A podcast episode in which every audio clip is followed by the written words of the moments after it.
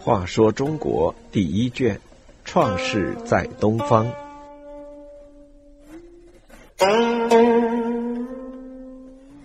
四十，法官高陶，在辅佐帝舜治理天下的诸多人才中，制服洪水的大禹当然功劳最大，而法官高陶也是其中特别杰出的一位。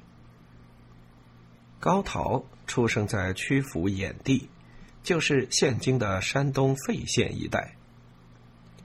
帝尧和高陶氏族有过良好的关系，曾经给高陶氏族赐以衍姓。帝尧禅位给舜，舜就命高陶做士，就是法官的意思。高陶在做事的期间有两大功绩。一是制定刑法，二是判案公正准确。据史书记载，舜曾命高陶作刑，就是订立刑法制度。现在流传下来的还有高陶制定的一条刑法，原文是“昏、没、贼、杀”。所谓“昏”。是自己邪恶，却要掠取别人的美名。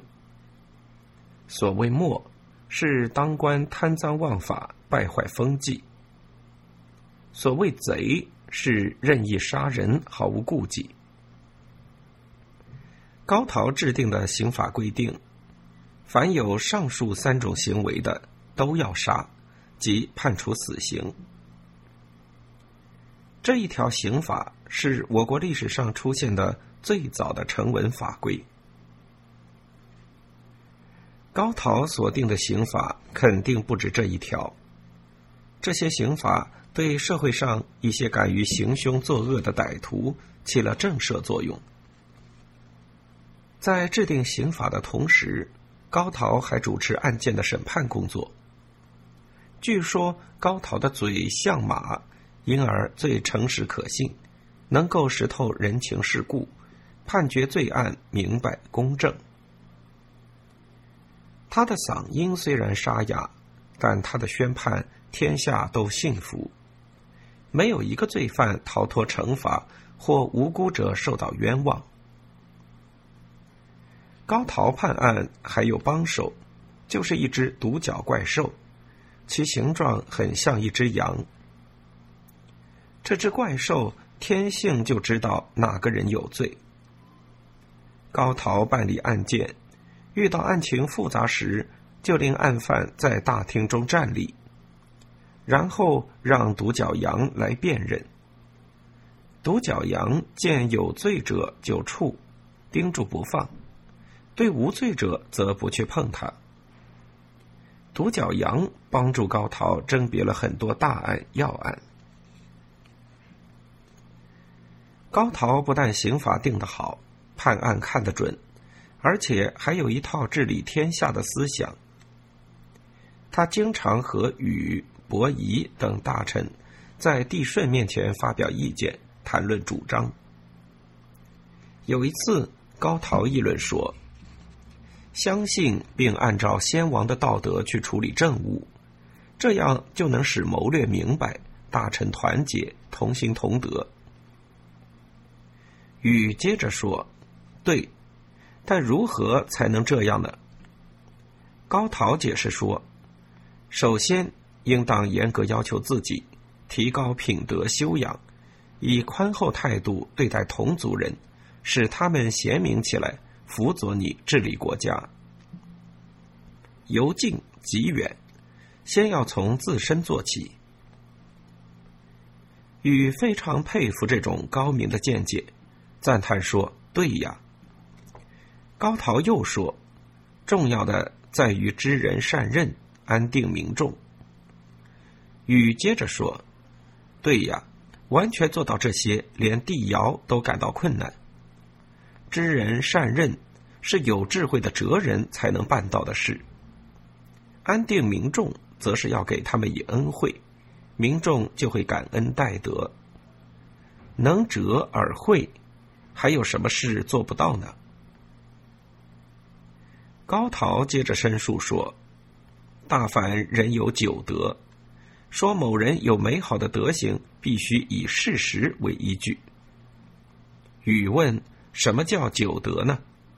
高陶说：“人的九种美德是：宽厚待人而又恭敬谨慎，性情温和而又有主见。”行为谦逊而又严肃认真，精于治理而又细致耐心，善听意见又能刚毅果断，性格正直而态度和气，勤于检查而廉洁奉公，意志坚强而考虑全面，精力充沛而一身正气。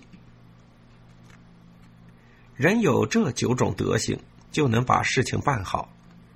每天表现出三种德行，从早到晚努力去做，就能把家庭治好。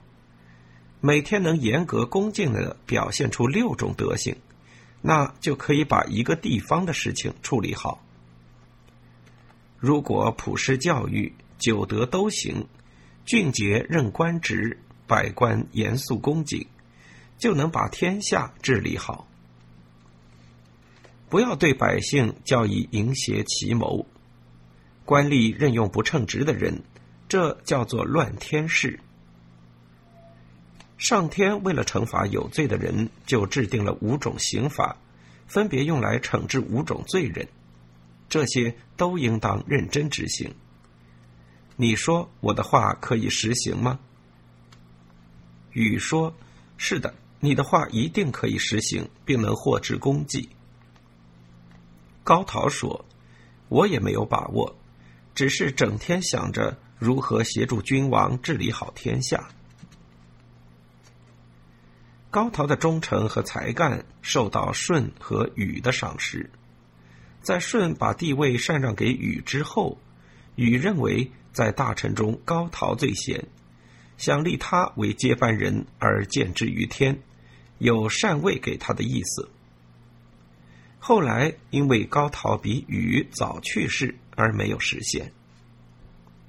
禹把高陶的后代封在六当诸侯，高陶的遗体也安葬在六，也就是今天安徽省的六安市。现在那里还保存着高陶的墓，每年有不少人怀着崇敬的心情来瞻仰这位先哲。